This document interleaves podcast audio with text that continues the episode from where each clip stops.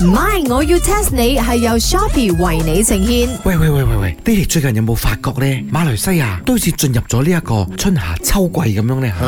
養過你咩？如果真係咁啊，世界變咯。茶水榮，I think I you must be 啊，想 holiday 上到傻咗啦。呢個咪你知啦，係咪？係四季如夏嘅，呢度係冇 four season 嘅，OK？但係你睇下嗰粒太陽啊，一日啊出唔到嚟一個兩個鐘啊，再加埋啊又陰陰天咁樣喎。好明顯，因為你神龜 啦。係關咩事？ I tell you chicken rice，我哋講咗好多次，我哋有打出咗嘅，就係 on air 嘅時候唔可以講真話。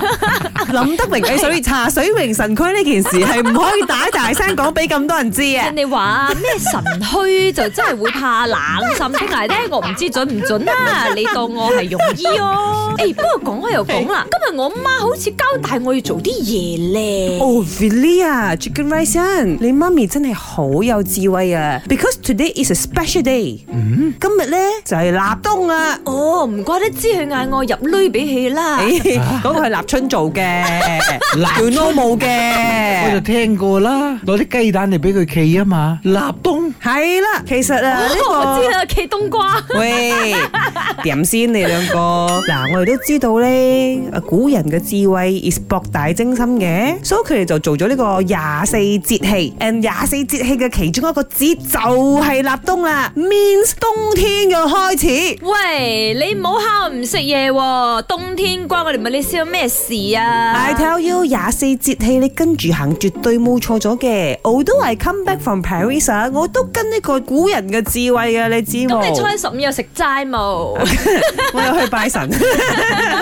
哎，咪住先，咪我要 test 你啊！ test 下你，test 下你咪，我要 test 下你。立冬一定要做嘅三件事。一定要食湯圓，咦，嗰、個係冬至喎、未到 Chicken 未 rice 到未 in 到，都係冬嘛，錯啊錯啊！食冬瓜。哎呀，激死啊！係真係要食一啲嘢，but then 唔係冬瓜啊！食咩咧？冬菜，唔係，我知啦，羊肉爐、哇，姜母鴨。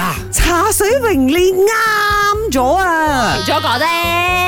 yes，立冬咧就要食一啲温補嘅嘢，譬如話羊肉啊、南瓜啊、紅棗啊，呢啲都係屬於可以補翻你嘅身體、補翻你嘅 body 嘅一啲嘢。嗰陣時我去台灣，嗰陣時又冬天，好多鋪頭啊，就係賣啲羊肉爐啊、姜母鴨啊咁樣噶。仲有其他兩件事係咩事？你哋知唔知啊？應該係洗衫咯，因為如果再唔洗咧，冇太陽出嚟，啲衫唔乾噶咯。誒 no 啊！哎呀，我直頭話俾你哋兩個知嘅 answer 啦。另外一件事咧就係保温啦，because 啊立冬之後咧，平均人嘅體温咧就會降低，因為 winter 嚟咗啊嘛。如果唔保温嘅話，好容易有病啊。而第三件事要做嘅就係遲起身。I tell you both 啊我啊過咗呢個立冬之後啊，我下晝三點先會開鋪啊，because 古人話冬天你唔可以早起身，因為冬天早起身嘅話，好容易。食親 Yes, exactly，好容易病啦，好容易由於呢個低温而搞到有心臟病發啦。哇，咁啊正喎，咁啊防止喺冬天可以瞓晏啲喎。你不如着埋冬裝嚟翻工啊！茶室呢度冬啊！